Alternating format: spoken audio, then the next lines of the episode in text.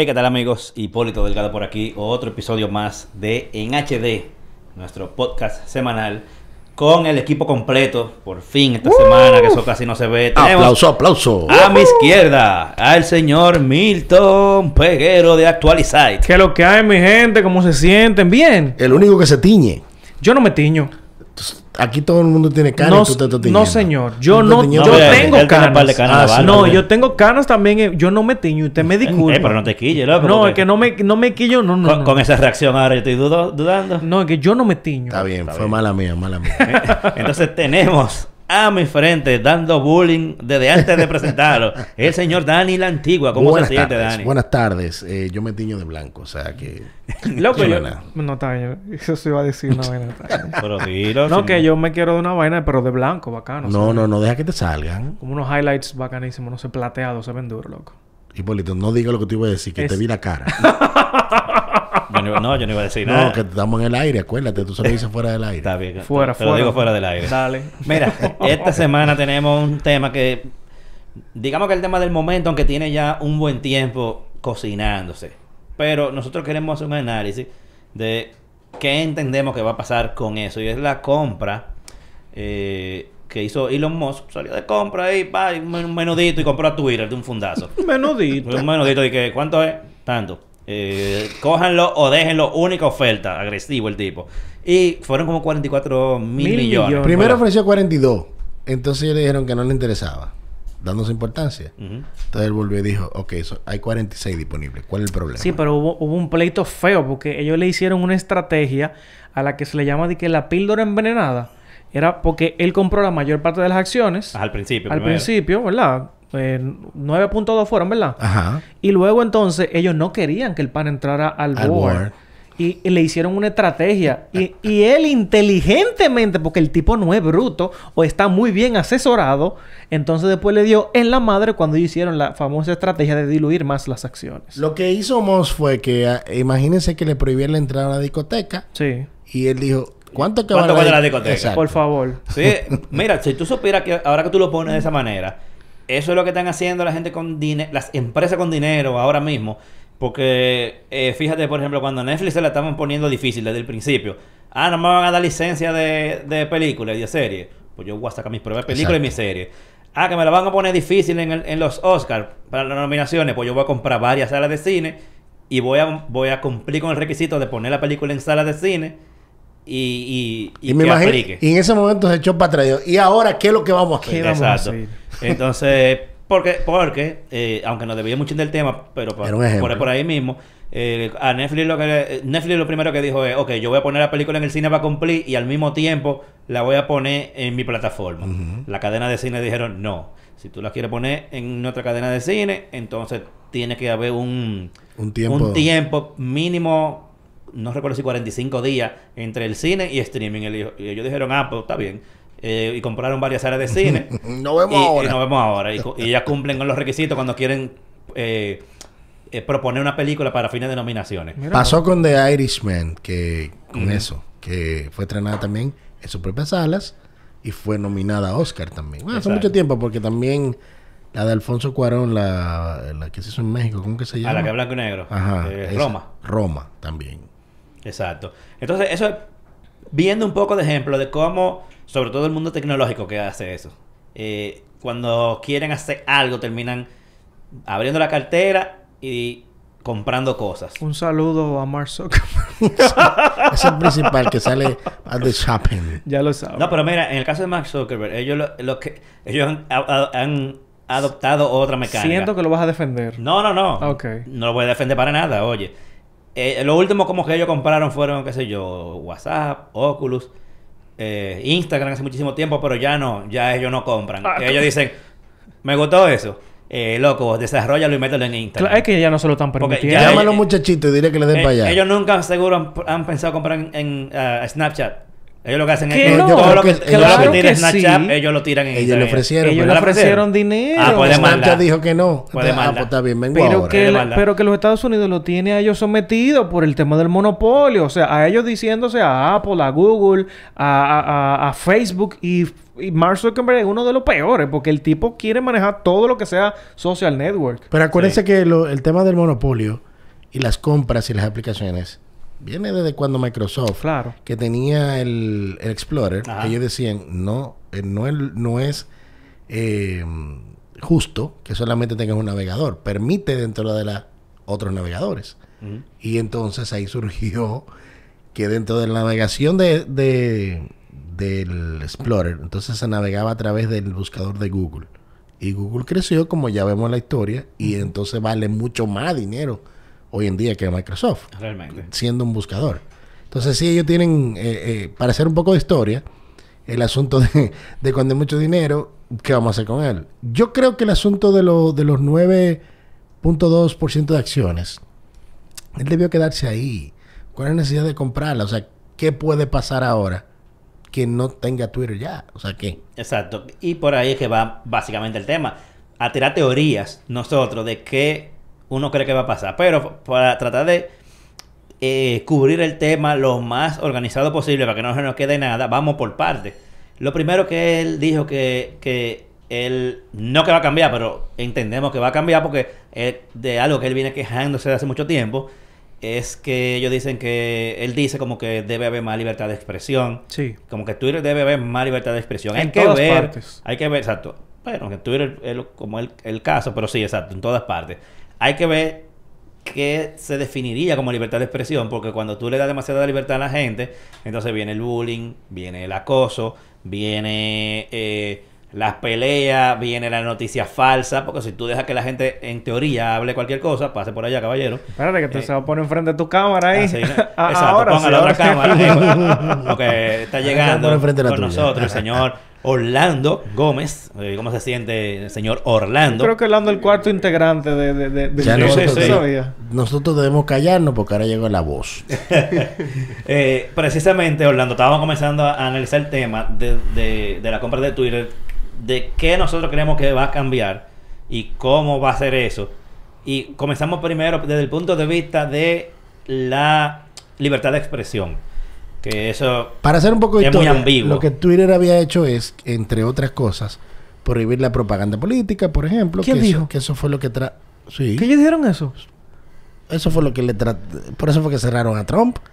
Sí. su- pues, cla- claro, para lo que a ellos le conviene. No, no, no, pero es lo que te digo, cuando tú tienes tus propias reglas, que yo no estoy de acuerdo con la tanta apertura, porque tiene que haber un orden, Claro, una Sí, sí, no, totalmente. Sí, nos va un desastre. ¿Entiendes? Entonces, ellos, yo fui feliz cuando anunciaron cero propaganda política, porque yo amo esa red social.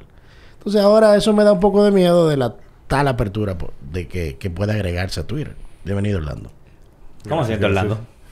Todo bien, todo bien. Mira, para que sepan, la razón por, que- por la que yo invité a Orlando, aparte de que ya es casi un fijo aquí, es que él es muy usuario de Twitter. Él es muy seguidor de Elon Musk y todo lo que hace Elon Musk. Entonces, como que no había otra gente. idónea. No, y, y además le tenía gusta que venir ver- acá. Tenía que ver a alguien de su lado. Orlando, ¿qué tú no haces? Muchas cosas Porque realmente. es que en verdad eh, ha participado mucho en ver el tipo, un tipo con mucha. No, es un tipo leído, expertise. un tipo me leído. gusta, me gusta, eso está muy bien. Sí. Muchas aristas. Bien. de mantenerse al día con las cosas, pero no, en el caso particular de Twitter eh, se percibe como un arranque de Elon Musk. Eh, Un arranque de niños ricos. Un quille. Exacto, exacto. Un, un quille, una cosa. Y todavía no queda claro a qué él se refiere, por ejemplo, porque él ha hecho mucho el enfoque de la razón por la cual está comprando Twitter es por el tema de la libertad de expresión, Según dicen, sí. según lo que él insiste. Y no sé, yo ahí... Pero tú crees que realmente hay eh, control de la expresión en Twitter? Yo no creo. Eh, depende de quién te lo pregunte. Te- Muchos conservadores te van a decir que sí, que hay una, una, toda una campaña para censurarlos. Quizás también algunos izquierdistas radi- radicales lo vean igual. Y la realidad es Pero que son minorías. estamos en la web, en la web 2.0. Y Musk habla como si estuviéramos todavía en la web 1.0. Para los oyentes, la diferencia entre eh, web 1.0 y web 2.0 es 2.0 usualmente se habla cuando arrancaron en fuerza las redes sociales. O sea, cuando el principal contenido de consumo comenzaron a ser las redes sociales. Facebook, eh, MySpace, Instagram, High eh, five. High Five. O sea, ya cuando parte la, la, la, la mayor interacción de los usuarios con el Internet, pasa a ser por- a través de redes sociales. Y las aplicaciones, como la introducción ya del iPhone, de BlackBerry y de Android. Y ahí te hay que sumar Twitter, que es parte de una red- la red social más importante en ese momento del cambio. Exacto. Y Twitter, bueno, Twitter como red social, en cuanto a números, no es muy impresionante, ni por los usuarios que tiene, ni por el dinero que mueve, eh, o por la cantidad de usuarios, pero sí por el contenido de los usuarios. Ujú. Y, el, y cómo se mueve el contenido en Twitter, que es contenido puramente de, de, de- de debate y opinión. Informativo. Exacto, De informativo. carácter informativo. Que la diferencia un poco ya de los Instagram, los Facebook, los TikTok y eso que tienen otro objetivo. Vaganciativo. Y, y la realidad es que la mayoría de las personas importantes, incluyendo políticos, interactúan por esa red. Entonces ese es el peso que tiene Twitter hoy en día. Y hacía, mencionaba la diferencia de, veamos, porque siento que Elon Musk tiene una visión muy de web 1.0. Para los, lo- los más jovencitos, el Internet, antes de, que existieran los, los dispositivos inteligentes, eran foros por aquí, páginas, de páginas exclusivas de un contenido exclusivo por allá. Y las interacciones, o sea... Estaban- eran, eran muy pocas. Sí, o sea, tú querías hablar de un tema, tú entrabas a un foro que tocara, que hablara sobre ese tema, tú ibas a encontrar, dependiendo del foro, había foros gigantescos, eh, de 10.000, 5.000 usuarios, había un foro más pequeño de 200, 300 usuarios, y ya, por ejemplo, ahí ya nació Reddit. Sí. Reddit es parte de lo que era la web 1.0. Y esencialmente eran foros donde tú entrabas y los foros eran moderados. Había moderadores que, se, que vigilaban el comportamiento en el foro y la gente interactuaba. Si había si algo se está haciendo de las manos, le hace por insulto, le hace por mal comportamiento de los usuarios, intervenían los moderadores o cerraban el, el- el tema o, o baneaban a los usuarios. O sea, y había esa sensación de gran libertad. Paréntesis. Nosotros, la- el primer equipo de béisbol que tuvo foro fue el escogido, con el Rincón Rojo. De ahí surgió el ¿Verdad? grupo. Sí. Entonces, eso, eso es el mundo de la web 1.0. Incluso Reddit nace en esa era y siempre ellos se llamaban como la, la- el landing page, el homepage del Internet. O sea, la primera página del Internet. Y es esencialmente un enorme foro, o sea, un lugar de, de, de, de- de foro. No, no un agregador de contenido per se, pero como una mezcla de agregador de contenido con, con foros. Los foros, lo- la debilidad siempre fue el tema de la velocidad con que se publicaba o se debatía en el foro, porque recuerden que no había un smartphone, que era un, una computadora que tú llegabas en la noche o si en el trabajo entraste, pudiste escribir y ya a la semana o al mes tú veías otra discusión o una respuesta a tu discusión. Y en los foros más grandes era instantáneo. O sea, Exacto. había ese, esa sensación de... de- de- Pero instantáneo tú sabes que era una hora específica, no era tan instantáneo. sí, sí, dependía. Y, pero claro, habían foros y habían foros. Por ejemplo, Reddit siempre fue un foro relativamente grande y la respuesta era casi instantánea a lo que, tú, a lo que sea que tú subieras. Ahora, que el mismo Reddit tuvo que, tuvo que hacer esa transición de web 1.0 a web 2.0. ¿Qué significa la transición en ese sentido? De que eh, la idea tuya original de que tú puedes aspirar a tener una red completamente libre donde todo el mundo pueda expresarse en- como prefiera, comienza a chocarse con la realidad de que ya en la web 2.0 eso puede ser manipulado. Correcto. Y entonces ya el contenido no, son- no es necesariamente un tema de libertad de expresión o no, sino también tú quieres que tu red sobreviva o no. ¿Qué tipo de contenido tú quieres que se resalte que- en, en- en tu plataforma? Incluso una de las respuestas que le- en, a Elon Musk cuando anunció esto de, de la compra de Twitter y que quería hacer la enfocarse mucho en la Libertad de en la expresión. libertad de expresión vino de uno de los fundadores de Reddit. Eh, Ishan Wong creo que se llama él.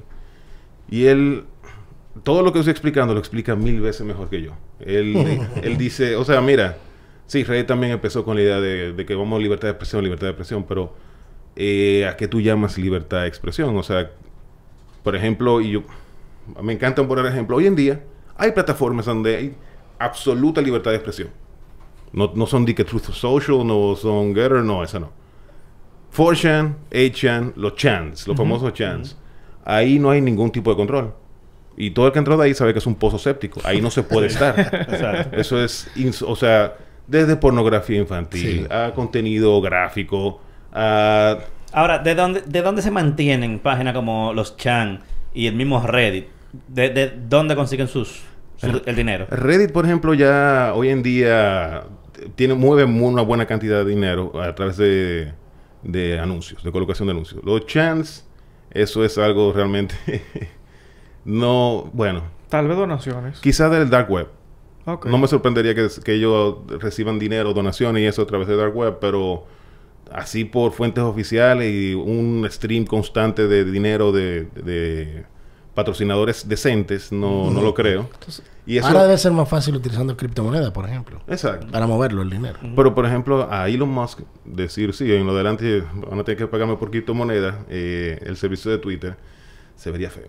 Se vería muy feo. Sí, porque ahora mismo, básicamente de lo que vive Twitter, te preguntaba de qué viven esas otras, Ajá. porque si Twitter se convierte en una de ellas, Ajá. eh, hay que ver de qué va a vivir. Mira, Sí. Porque de lo que vive Twitter es de la publicidad ahora mismo.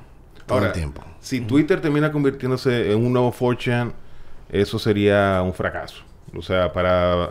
Porque eso significaría que sería in- insostenible, sería imposible de usar para la mayoría de los usuarios que hoy en día le dan valor. Por ejemplo, si- el presidente si- de Estados Unidos no va a estar ahí. No. Di que con un 4chan. Y si lo que hacemos que es montar la plataforma a través de un blockchain que Eh. verifique lo- la, la realidad del, del post, La identidad... la identidad. La identidad del usuario. Ajá. Eh, Porque él dijo, él dijo, puede, puede partirse de ahí. Él dijo que va a verificar a todo el mundo. Sí, él planteó eso. Eso es lo que digo. O sea, Pero voy, voy por ahí, que la única forma de tú, vamos a decir que dejar que la gente diga cosas sabiendo que hay una gente ahí. Claro. Sí, o, no- sea, o sea, yo he sentido desde el principio que Elon Musk ha sido muy ingenuo en cuanto a cuál es el problema de Twitter. Él habla de que la libertad de expresión es la libertad. Entonces, ¿qué es lo interesante de que él lo asuma? De que él puede pensar fuera, o sea, un tipo habituado a en pensar fuera de la caja. Y quizás venga con una solución de que haga viable eso, de que sí, aquí todo el mundo se puede expresar libremente y no va a llevar al, a toda la plataforma al retrete. Eh, pero, por ejemplo, esa idea de vamos a identificar a los usuarios está interesante. Habría que ver cómo eso funciona en países donde hay un tema de libertad de expresión. Una de las cosas que, por ejemplo, más impresiona de la mente de Elon Musk es que uno prácticamente no lo puede predecir, porque es que el tipo, como tú lo dices, piensa fuera de lo normal. Sí. Y, y él podría, o sea, uno cuando habla de libertad de expresión, yo esperaría esto, no es que yo eh, lo escuché o que él lo haya dicho, es de que sí, haya libertad de expresión, pero es como tú dices, o sea, debe haber un control, porque es que eso no se puede volver un basurero, Sí. donde tú vayas a decir todo lo disparate que tú quieras y es un tema, o sea, sí, hay una libertad de expresión, pero tenemos que llegar a un punto, Sí. porque yo no puedo salir a insultarte en una red social de una forma como que, o sea, no está bien. O hacer acusaciones sin, sin base. ¿Tú sin me base, entiendes? ¿no? Exactamente. O sea, eso debe regularse y debe controlarse. Pero también tiene que haber un tema de una libertad en la que, mi hermano, o sea, que la, la, la prensa que, por ejemplo, tú estés leyendo ahí no sea tal vez 100% un disparate que tú no sabes si es verdad. Sí. Que por lo menos los no se envíen estos links de, de, de esos hackers. O sea, men, que se verifique lo que se está eh, lanzando en esa red social de una forma u otra para que sea segura y que la gente pueda utilizarla de manera eh, bastante libre. O, o Twitter simplemente que se... O sea, que los usuarios se rijan de las leyes de la vida real, no del mundo digital. Por ejemplo, si tú me, difam- me difamas en redes sociales, hay leyes en el país Sí. que prohíben, que, Elon Musk que protegen eso. Él mencionó más o, más o menos eso, que las limitaciones de la libertad de expresión sean las establecidas por ley. Exacto. El tema es que en redes sociales y en foro en general, tú no funciona tan así. Sobre todo si tú quieres cuidar la plataforma. Mm. Por ejemplo, tú tuviste la experiencia en la web 1.0, 1.0, yo también, en el manejo de foros y eso.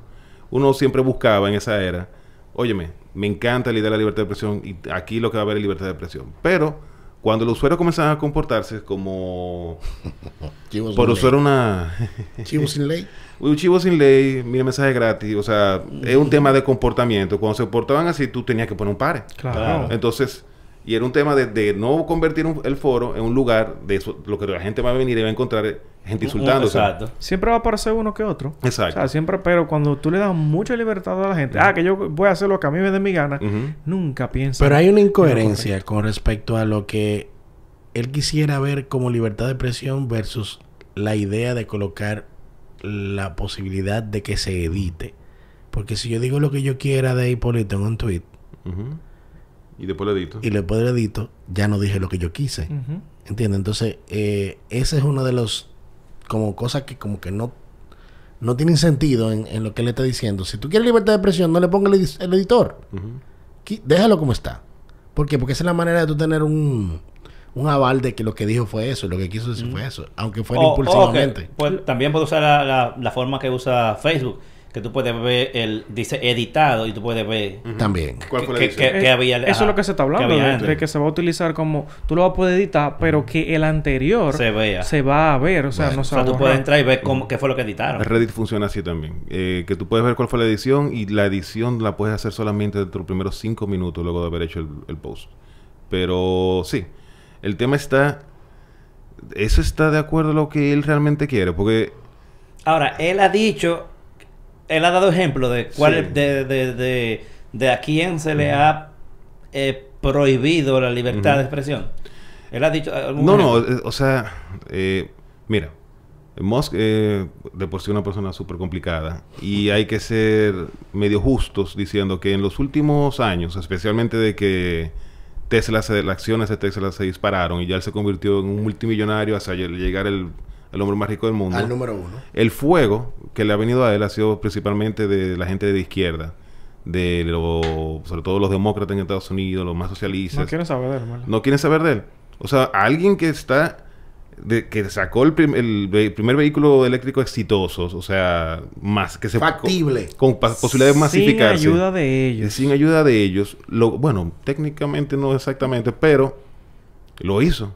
O sea, ¿quién en el 2000 quién decía así? Voy a montar una compañía de vehículo eléctrico, eso va a ser rentable. Nadie. Y él se atrevió y lo ha logrado. Entonces, alguien así se convirtió en el enemigo número uno de la izquierda y él ve muchos de los ataques de la, de- la izquierda y se siente maltratado por ellos y está lashing out, o sea, está respondiendo a eso. Y en Twitter, especialmente a partir de la pandemia y durante la- el, el- el gobierno de Trump, eh, la derecha, o sea, muchos de los eh, de, lo- de lo- de las personas más vocales de la derecha terminaron siendo baneadas de Twitter. Ellos alegaban en muchas ocasiones que era por lo que decían, eh, con lo que estoy en desacuerdo. En realidad es- hay una diferencia enorme entre lo que tú dices y cómo tú lo dices. Y la mayor parte de las veces era cómo yo lo decía. Exacto. Que se lo ganaban, realmente se lo ganaban. El contexto. Y eso es lo que no sé. O sea, Trump asume que, que la razón por la cual se, esas, a esas cuentas fueron suspendidas, fueron baneadas, fueron por razones de lo que decían y no por cómo lo decían. Y yo imagino que cuando él finalmente, cuando se cierra ya la compra de Twitter, se siente a ver el, el tema, va a decir, ah, no, pero espérate. No era como yo pensaba. No era necesariamente como yo pensaba. Porque es muy fácil juzgar desde afuera. Ujú. Y él que de por sí también se siente atacado por la misma gente que, o sea, se siente como las personas que fueron baneadas, igual atacado por la- el mismo bando, él dice, no, no, no, es que este bando tiene algo mal. Ahora, cuando él se siente y lo vea de manera objetiva, no sé si va a pensar igual. La otra parte de, de riesgo que él no va a vivir es si él dio 40 y- 44 mil millones de dólares, no quiere que valga menos. Claro. No, por, no, no. por una mala decisión. No, y de hecho, no ya- es la idea, la idea es que valga más. Ujú. de hecho, anoche o esta mañana él dijo que pensaba que Twitter era un servicio que debería monetizarse cobrándole a usuarios e insti- institucionales, sobre todo. Sí, él dijo que a los gobiernos como que deberían de pagar un pequeño fee porque si se están alimentando de él y si a los, por ejemplo, medios y gobiernos deberían pagar un monto mínimo al menos. Sí, así Entonces, es. yo estoy de acuerdo con eso. Yo también. Sí, yo también. Ujú. Es, una, es una buena forma. No, y él, él puede ofrecer Y- un- una experiencia enhanced de, a ellos como usuario también de cómo maximizar el uso de, su plata, de la plataforma. Y robustecer también las estadísticas. Claro. Porque tenemos mm, la estadística, por ejemplo, del Facebook, son muy completas, variadas y eh, reales.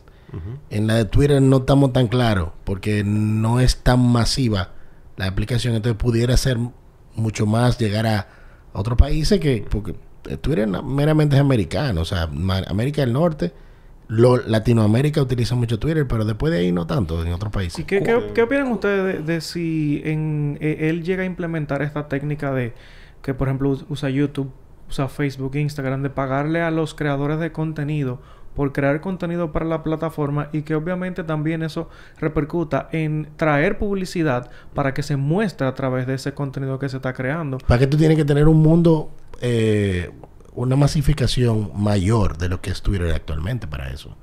Porque eso es factible en Facebook, YouTube, Porque hay mucha gente. por la cantidad de personas que andan ahí, pero como dijo Orlando, no es tal en, en Twitter. Twitter es una, ahora es una plataformita comparada con esa. Claro. Aunque, mira, también siendo un poco justos, eh, Twitter es más o menos, es como una gran plataforma de pseudo intelectuales que donde cada uno le gusta soplar su propia corneta y, y- y entre sus propios amigos cele- celebrársela. definición. O sea, por ejemplo, no sé si ustedes conocen una plataforma que se llama Substacks.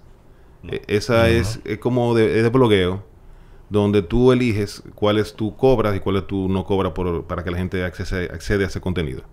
Muchos de los eh, Editores. o- o- y opinadores en Estados Unidos tienen su cuenta de Substack. Entonces, ellos te ponen blogs, o sea, te ponen artículos que son gratis y hay otros por lo cual cobran.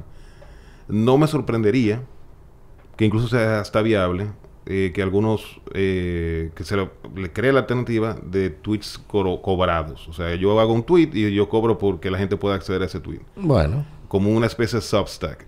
Y sé que O, eso... o monetizar la parte que ya existe dentro de Twitter de quién puede contestarte. En la actualidad tú puedes hacer un post y que la gente que te que, que tú sigues o que te siguen sean las que puedan contestarte. Si hay un nuevo, no puede comer. Pero, Que, eh, Que lo que tengo una cuenta premium. exacto. pero ese tipo de contenido tiene que ser algo muy exclusivo de la plataforma porque ¿qué beneficio me daría a mí? O sea, yo pagar por eso. Porque Sí. también es otro tipo de cosas. O ¿Para sea, que eso va a ser inventado por un público? Sí, no, y eso también quedaría de- del usuario que tenga acceso a, a lo que sería como un Substack en Twitter. Y eso es muy de, de- de los intelectuales de Twitter, que, eh, que tienen esos espacios donde ellos consumen su propio contenido. Y, y, por ejemplo, eso pasa también con periodistas. Muchos de los periodistas tiran un montón de contenido por Twitter de gratis. Entonces, podrían, si tú le das una alternativa de monetizarlo, quizás lo exploten, pero habría que ver. O sea, con Elon Musk tú puedes esperar cualquier cosa. Y Ahora mismo en, lo- en los, en, lo- en los segmentos de audio que tú puedes generar en Twitter, en los grupos de, de lo que tú estás transmitiendo y video también, no aparece publicidad No. interna. No. De repente pudiera agregarse también, porque eh, como tú dices Orlando, una cantidad de personas creando contenido, no hay eh, forma de recibir ganancias. A lo mejor sí hay una persona que está generando un contenido, como tú bien dices, un grupo que sea atractivo y ese tipo está util- utilizando su servicio gratis. Sí. E- igual pasa con canales de televisión, eh, periódicos que comercialmente Le eh, sacan le beneficio. sacan beneficio como red social extra. ¿Cuándo, ¿Cuándo se estima que Elon Musk tome ya control de la compañía? ¿Cuándo se cierra? Mira, eso depende mucho. Eh, originalmente te- tú me hubieras preguntado a mí hace un mes y te hubiera dicho que probablemente nunca. Pero luego de que ya la, la- el, Oficializó la compra. el consejo autorizó a que proceda la, la- la- la oferta, eh, eso puede durar dos meses, cuatro meses, seis meses. Porque va arriba, va arriba, va al comer, al, al- al- No, no, eso, el tema está con los accionistas. Ah, de, de que tú logres que todos los accionistas vendan o por lo menos una parte significativa o lo suficiente para luego tú llevarla privada, porque el, el tema no es solamente comprar las acciones, sino también yo, Privatizar la empresa. yo o sea, sacar la compañía de, de los mercados públicos y que se maneje de forma privada y eso, Es el plan que él tiene. sí, ese es el plan y eso toma tiempo. Y él ha dicho sobre a quién él piensa poner. Él, él va a ser CEO también de esa. Mm, él, no, de hecho, he leído varios artículos que me- mencionan que él está pensando y, y que, por lo menos entre su grupo, le estaba hablando de, de nombrar a un CEO, que no sería él. Jack Dorsey dijo como que estaría interesado en volver. Sí, luego de la ¿no? compra, él lo dijo. Y sería, sería genial, ¿eh? Sí. Y ellos tienen también un, un mundo, como que dice aparte, en criptomonedas, de que no dudaría de que Tal vez no el 100%, pero sí haya más soporte para criptomonedas en la red social. Cuando vino a ver fue Dorsey que le dijo, vamos, métete en esa vaina. Que yo pa-". te apoyo. Claro. Que, oye, vamos a hacer esto. y ya, Sí. y ya lo liquidaron con su parte. O sea que volvería a ganar mucho más dinero. Exactamente. Sí, o ya, sea- ya yo vendí los míos. Ah, está bien, no hay problema. Ven, que... O sea, yo he ido co- como tres nombres, incluyendo el de Jack Dorsey. El tema sería ver... Es lo que digo, es Musk. Con Musk uno nunca sabe. Él puede que ese día... ah, ya te- se cerró las acciones. Yo te- tengo una cuerda. Yo ahora tres meses siendo, siendo CEO aquí. Tesla me lo maneja otra gente. SpaceX me lo maneja otra gente. Esto yo voy a Company. tres meses a esta vaina. Me voy a dedicar. Y ya, veremos qué pasa. Eso es perfectamente plausible viendo la historia de él. Eh, pero uno nunca sabe. O sea... Ahora, tú dijiste hace un momento que tú lo ves como, como una, una rabieta Sí, como un arranque. que él hizo, un arranque. Ajá. ¿Tú crees que debe, o sea, tomándose en cuenta, tú crees que él la va a coger en serio ya que lo compró, ya que es una realidad? Eh, ¿Tú crees que él lo va a coger en serio de repente? No, si él la compra, sí, No, si la compró ya no. No todavía. No. O sea, hizo la oferta. O sea, la- O sea, él está a tiempo de echar para atrás. sí, él todavía está a tiempo. Le costaría un mil millones de dólares hacerlo, pero está a tiempo de No se va a hacerlo. echar para atrás. Ojo, mejor mil millones de dólares que tú tener que seguir liquidando posiciones en Tesla para tú pagar 44 mil millones. Pero él... Bueno, realmente de eso son, es la mitad. El Ajá. 50% de, de él y lo otro prestado. Y ojo, viéndolo desde un punto de vista quizás más holístico, como quizás lo hace él también, eh, no estaría mal tener acceso a la data de Twitter. O sea, la metadata de Twitter. Sobre todo alguien que, como Musk que está trabajando y que quiere llevar, está llevando al borde el tema de la inte- inteligencia artificial. Esa, mata de, tu- esa metadata de Twitter puede ser invaluable para ayudar en eso. Entonces, si la compra, por lo menos eso, él le va a prestar atención. A ver cómo puede maximizar ese, es- esa información, esa data para su desarrollo en inteligencia artificial. Leí por ahí también, eh, me gusta esa idea, porque la había pensado, pero yo pensé que yo estaba loco, que pudiera utilizarla. Es un buen, excelente recurso. Pero también con las, con los coqueteos que él tiene em, con Asia, específicamente China, Ajá. por el tema de que tiene Gigafactory allá y la está ampliando ahora mismo, no pudiéramos desca- descartar que también abra Twitter para, para esos países. Mira, yo honestamente... que es un grueso de personas inmenso. Sí, el tema con China es... Bueno, Elon Musk está eh, parloteando y hablando en voz alta de que quiere libertad de expresión y China es la antítesis de eso. Bueno, Entonces, si él tiene que elegir entre meter a Twitter en China o juz- jugársela que Tesla salga de China, yo creo que él va a preferir dejar Twitter donde está y no jugar a, y no poner y no exponer a Tesla. sí, porque hay un porcentaje en el negocio que tiene que soltar la, la información. Incluso Jeff Bezos advirtió eso. O sea, él dice, ok, muy chulo, pero eh, Bezos dijo, ¿qué va a pasar cuando el dueño de Twitter, que debe ser como el, town hall de- del mundo, o sea, donde todo el mundo se, expresa, eh, tiene intereses atados a lo, que decida el gobierno chino? Y eso fue un tiro derechito a Elon Musk por el tema de- del Gigafactory en, en Shanghai. Y si Elon Musk realmente es en serio lo que le está diciendo, que no tengo ninguna razón por la cual dudarlo. El tema de la libertad de expresión en Twitter, él va a tratar de mantener a China lo más alejado de Twitter posible. Pero también hay negocios que se hicieron en Twitter que lo vetaron por ser China, cuando el problema de, de Estados Unidos es China, que también puede ser una vertiente que con el tema de, a- de- de la libertad de expresión sea de que se vuelva a permitir propaganda en la red. Y ahí eso dinero también. Él- Hay como muchas aristas interesantes. él no tiene, él- o sea, no imagino que él vaya, y que Twitter ahora mismo no tiene problema realmente con que haya propaganda política en eso. Lo que a Twitter, y eso se vio fue más en la pandemia, o sea, el, el roce fuerte vino en la pandemia es cuando tú me, o sea, hay una diferencia entre, ok, yo apoyo que se hagan impuestos a, a los ricos y a- yo pagar una campaña y movilizar un viaje de bots para hacer eso.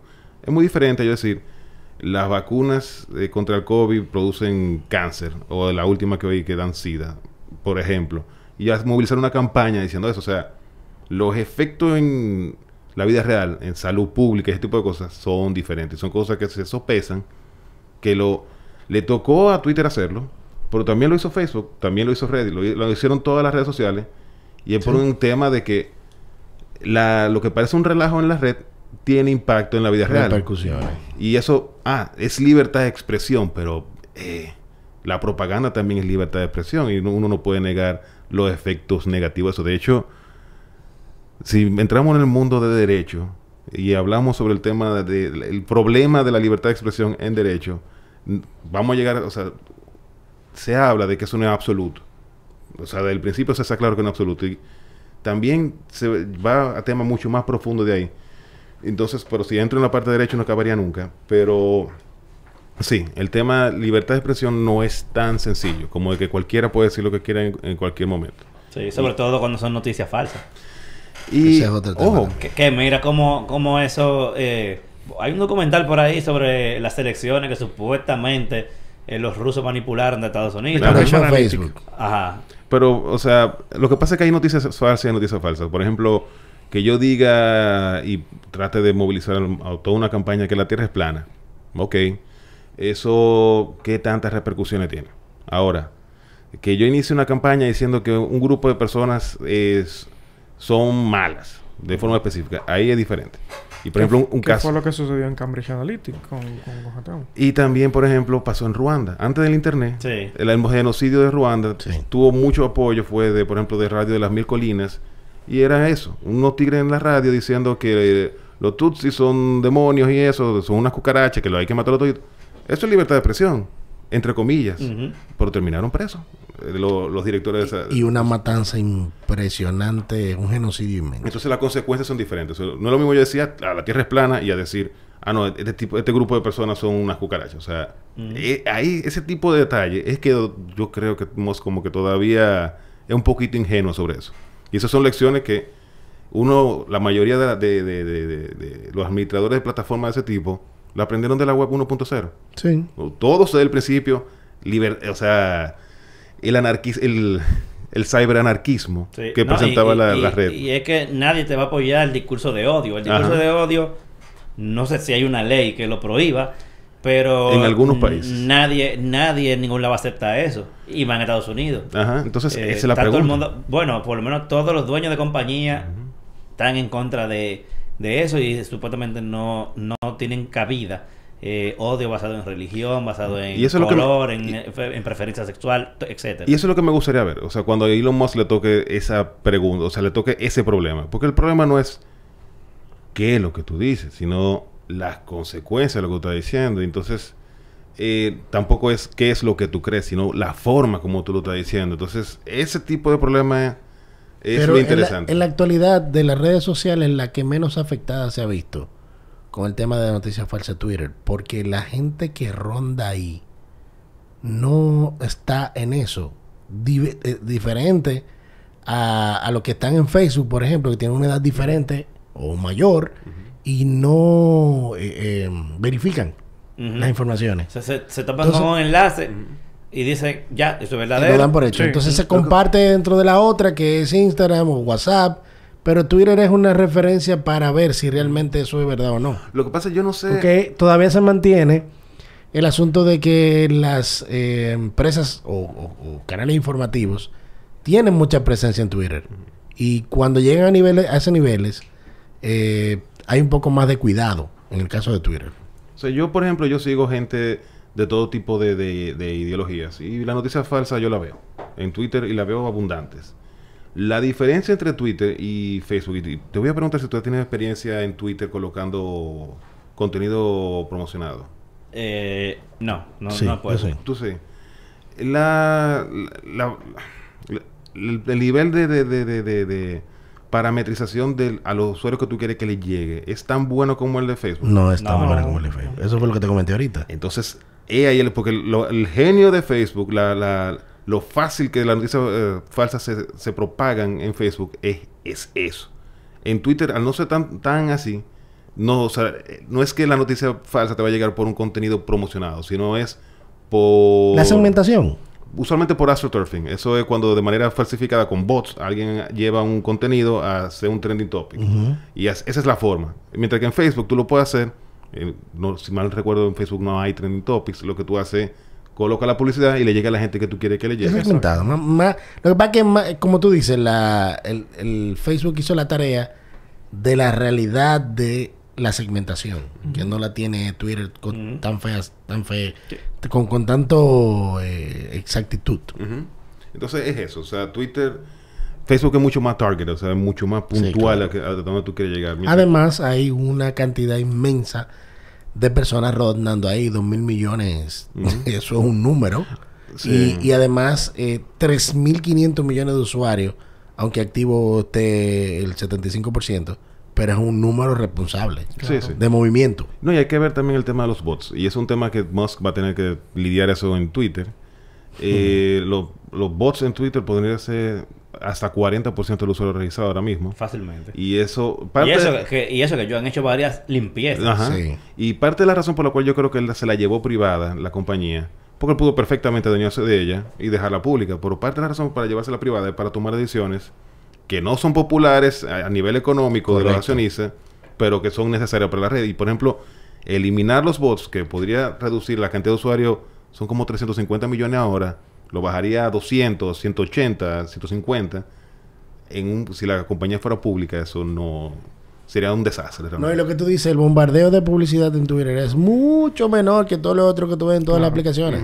O sea, estamos hablando de que cuando tú en YouTube tú sabes cómo es. Pero Facebook es inmensamente grande. Sí. eh, la cantidad de, de- de publicidad que te llega. Tú te pones a, a ver un video en, en Facebook que eh, el año pasado, 2020, 20, mitad y 21, creció la, las reproducciones más que YouTube. Y es por la versatilidad con que se te reproduce un video. Es mucho más fácil que YouTube. Y el, y el tema también de que tú sales de la aplicación y, y no es lo mismo que YouTube, que se te, No, y que se te ta- detiene que- el video. Que también Twitter tú lo utilizas a través de TweetDeck.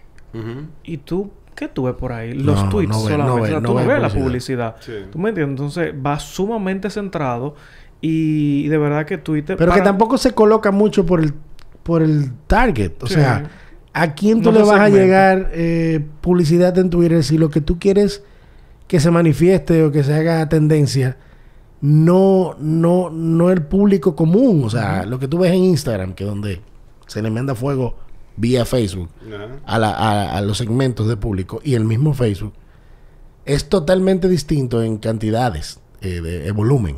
Entonces, por eso es que tú dices, ¿a quién le voy a colocar publicidad en Twitter si el, el público que anda ahí rondando no es tan grande ni, ni factible para lo que yo quiero el producto?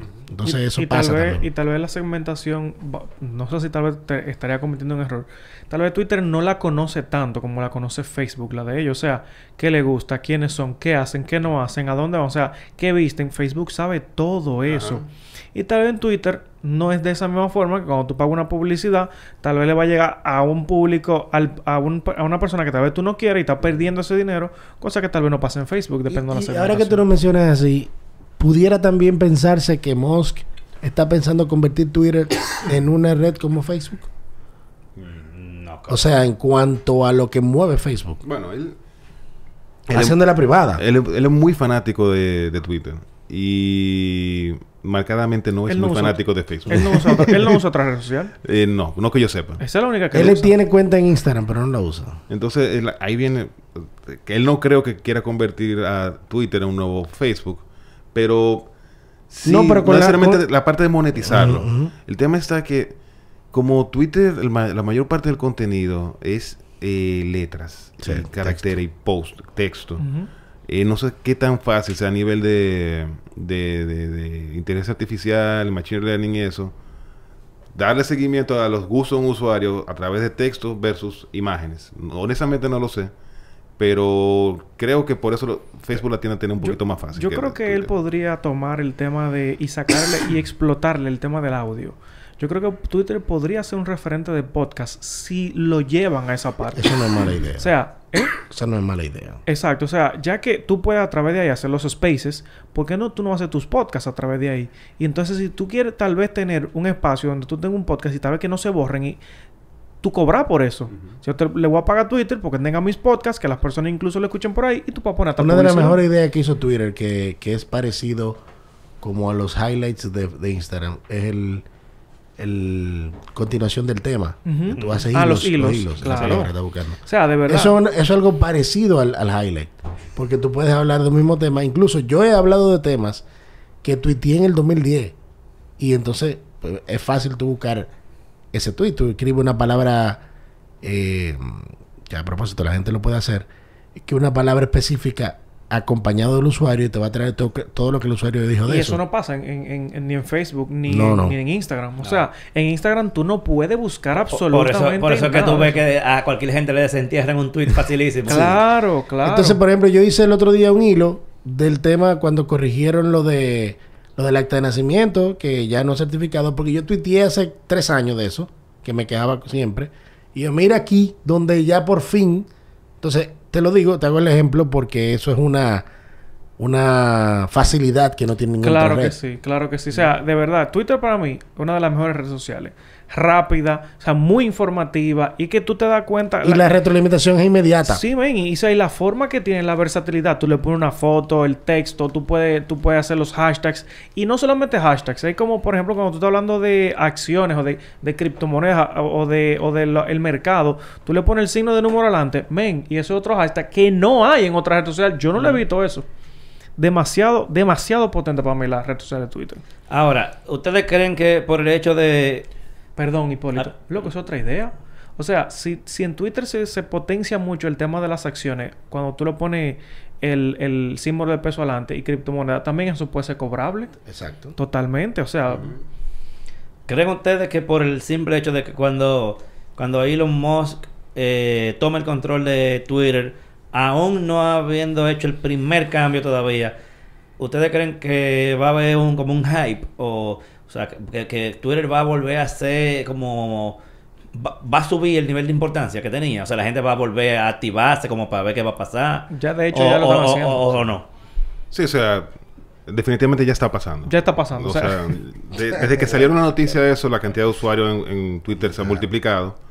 Pero ya entiendo que cuando el momento que ya comience él a su, cuando tenga el control, eh, por lo menos hasta que salga el primer gran cambio, no, no imagino que vaya a, a Debe variar más. mover las bases Sí, para claro. que eso pase. Entonces, habría que ver con la que él sale.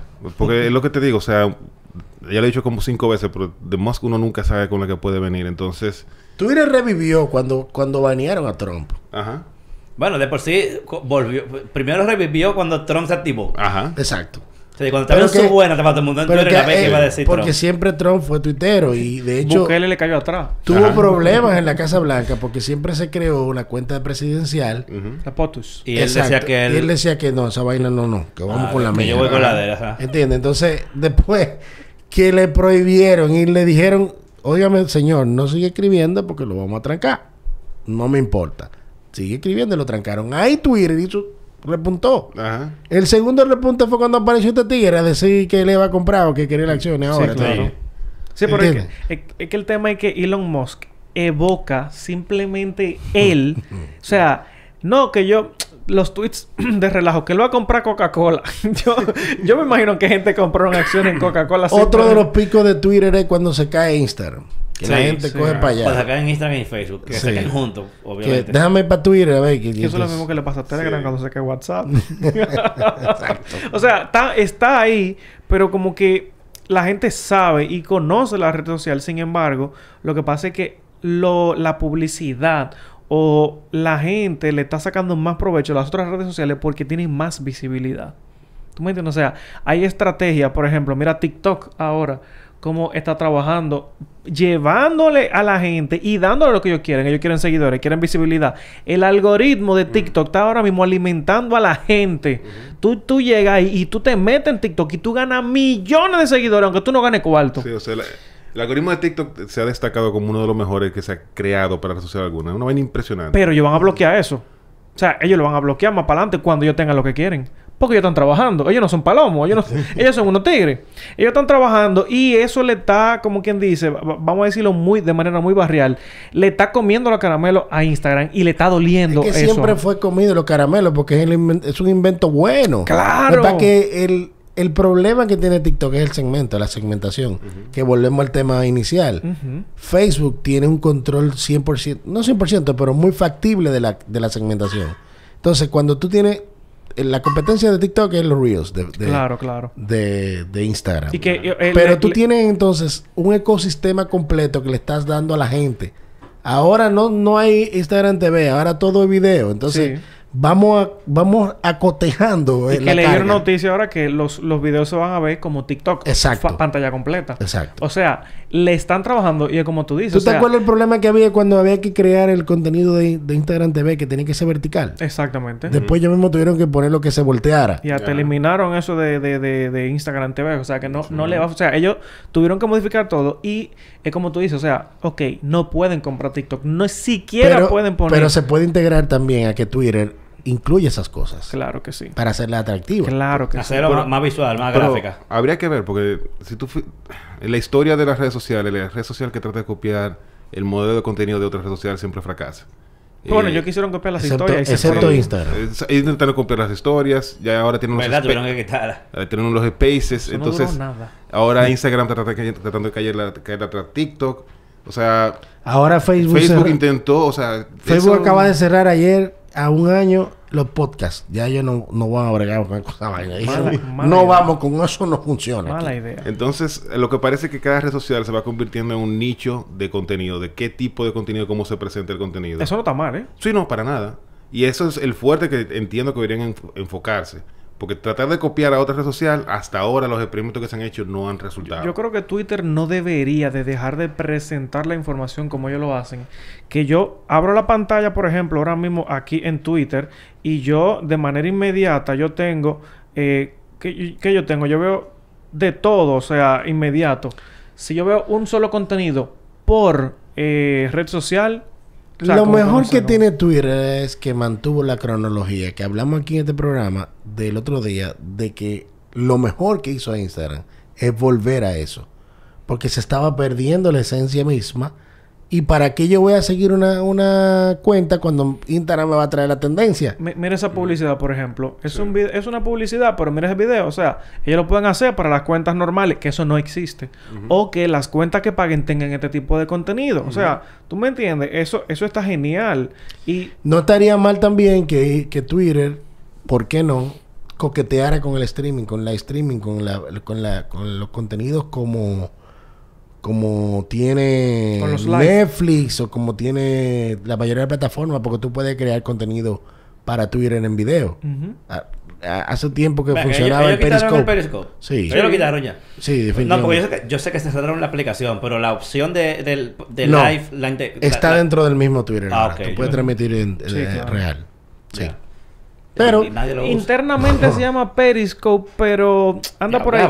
Pero lo que pasa, no es como que nadie lo use, es que la red social no es tan llamativa como las otras. es que no te deja cuarto. ¿Tú me entiendes? No es monetizable. En- Entonces, es el- ¿para qué tú vas a eh, eh, pe- perder? No. Invertir tiempo. tiempo. que pierdas. Claro. Cuando te lo, re- te lo remunera Facebook con los videos o te lo remunera YouTube. YouTube. Tú me- y sí, eso es lo que te digo. O sea, O si Twitch. hacen eso, O Twitch. pueden Exacto. revivir mejor la aplicación porque principalmente por eso la gente se divierte en. Twitter. Se informa muchísimo a través de Twitter. Sí. Pero no le, no le genera dinero. No, y, y- la gente anda atrás de su cuarto. Y también te Eh, diría... loco, no por nada, perdón que interrumpa, pero yo no encuentro ya la opción de, De de, Periscope. de no, live. no, no, no está así, no. Ya es Se lo como. quitaron. Es como diferente ahora, es más eh, empresarial esa- ese asunto. Ah, porque no, no me sale. ¿no? Pero, o sea, tú te pones a pensar el, el público.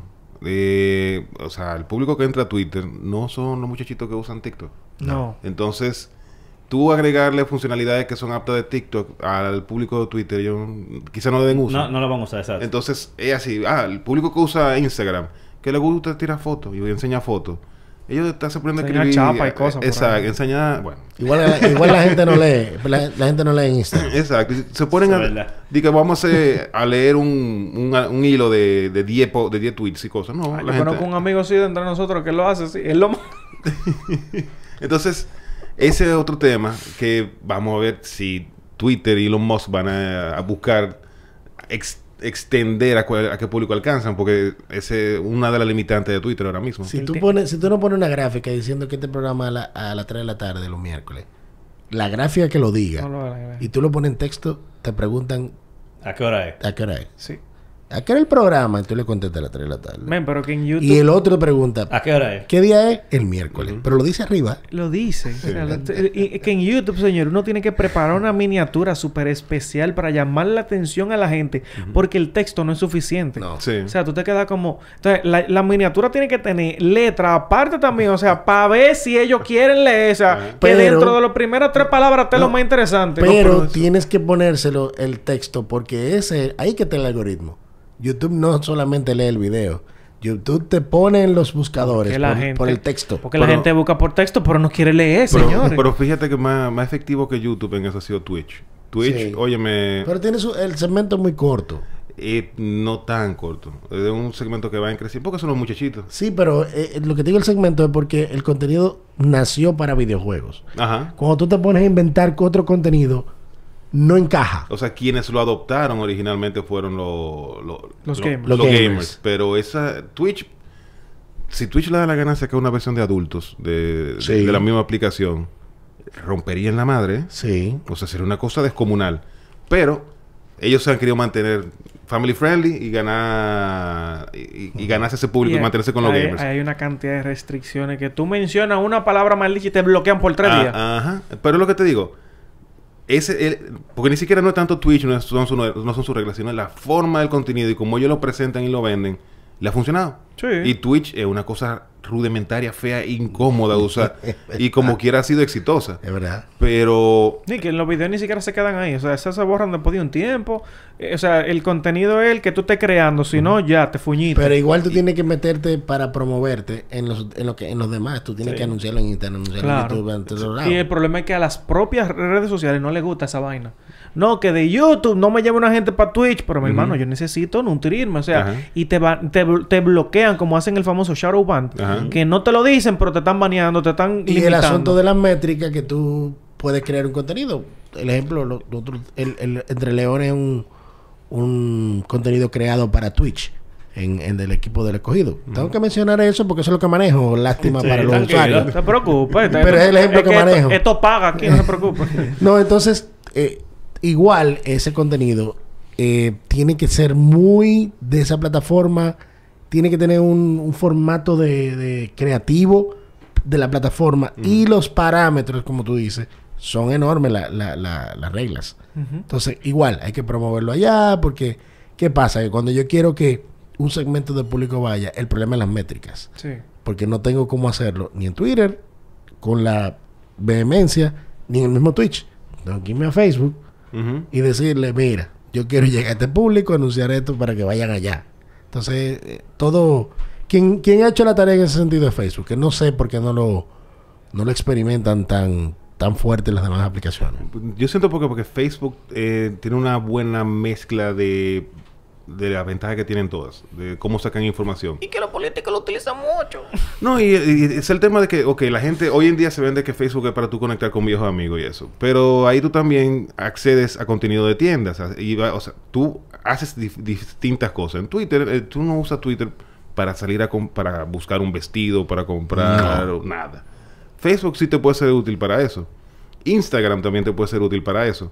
Pero, ¿Dónde tú compraste esa camisa? Lo primero que te tienes a buscar la cuenta de Instagram. Yo veo, yo veo Facebook, por ejemplo. Ya ni la página web. No, no, no. de Instagram. Como estos supermercados, que no voy a mencionar marca porque no están pagando, que tú vas al supermercado y hay electrodomésticos, hay para hogar, hay ferretería, hay, en otros solamente hay Eso lo es del Facebook. supermercado. Ajá. Facebook es como ese supermercado gigante que tiene de todo, Eh, que tú Walmart. andas por ahí y todo el mundo... Eh, Ese es el Walmart de las redes sociales. Exactamente. Y por eso te- es tan fácil. No menciones marca que no están pagando.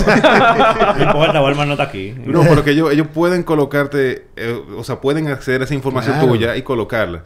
Por Twitter no es tan descabellado que lo puedan hacer, pero por eso yo ahorita mencionaba de qué va a hacer Elon Musk con esa metadata de que, le- que genera Twitter.